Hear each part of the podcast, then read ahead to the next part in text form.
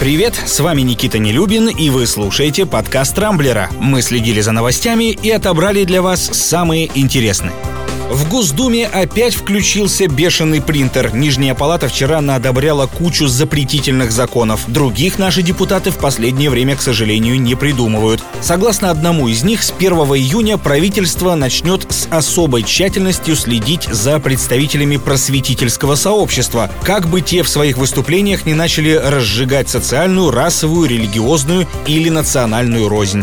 Цель, как всегда, благородная – оградить школьников и студентов от антироссийских российской пропаганды, которая, по мнению депутатов, может подаваться в том числе под видом просветительской деятельности.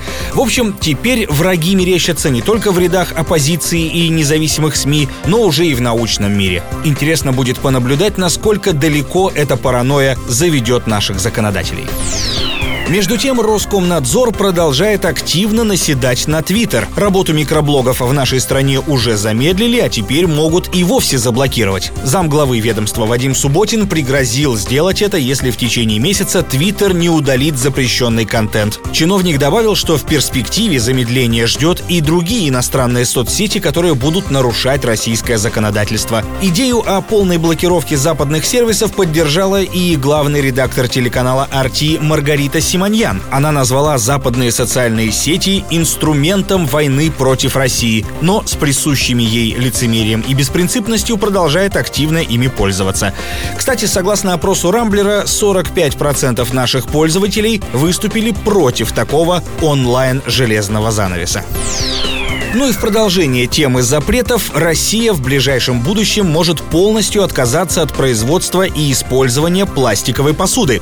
Как заявила накануне вице-премьер Виктория Абрамченко, которая курирует в правительстве вопросы экологии, уже в ближайшие два года в нашей стране могут запретить изготовление одноразовой посуды и коктейльных трубочек. Причем, по ее словам, Кабмин уже работает в этом направлении.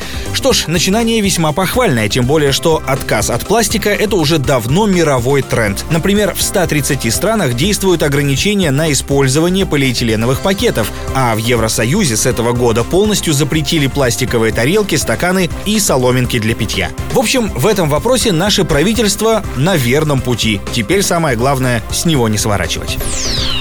В Россию все-таки проник южноафриканский штамм коронавируса. До этого специалисты Роспотребнадзора находили мутации из других стран. И вот вчера выявили два случая заражения штаммом из ЮАР, который считается более заразным по сравнению с остальными. Но в российском МИДе заявили, что полностью закрывать границы из-за этого не будут. Тем более, что определенные ограничения у нас уже и так действуют. К тому же, если верить создателям вакцины «Спутник Ви», она должна защищать от любых мутаций ковида. Кстати, пару дней назад от коронавируса привился 104-летний житель Москвы. Он стал самым пожилым вакцинированным и, по словам врачей, чувствует себя вполне хорошо. Главврач клиники в подмосковной коммунарке Денис Проценко в очередной раз призвал тех, кому за 60, привиться. В противном случае возрастных пациентов в реанимациях будет становиться все больше. Впрочем, этот призыв вполне можно адресовать и всем, кто помоложе.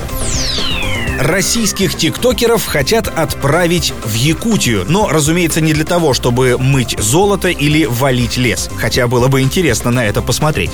В Минвосток развития предложили выделить участок земли по программе «Дальневосточный гектар», на котором блогеры могли бы создать некую творческую базу. На самом деле эта идея пришла в голову жителю Якутска Михаилу Захарову, одному из победителей конкурса на лучший проект по использованию земельных участков на Дальнем Востоке. В декабре прошлого года он предложил организовать организовать пространство с большим количеством студий, локаций, оснащенных всем необходимым оборудованием для съемок вайнов и челленджей, а также создать школу тиктокеров. Идея, безусловно, хорошая, но, будучи человеком, который прожил в Якутии почти четверть века, могу авторитетно заявить, что условия для жизни там весьма суровые. Не уверен, что изнеженным тиктокерам из более теплых регионов они придутся по душе. На этом у меня все. С вами был Никита Нелюбин. Не пропускайте интересные новости, слушайте и подписывайтесь на нас в Google подкастах и CastBox. Увидимся на rambler.ru. Счастливо!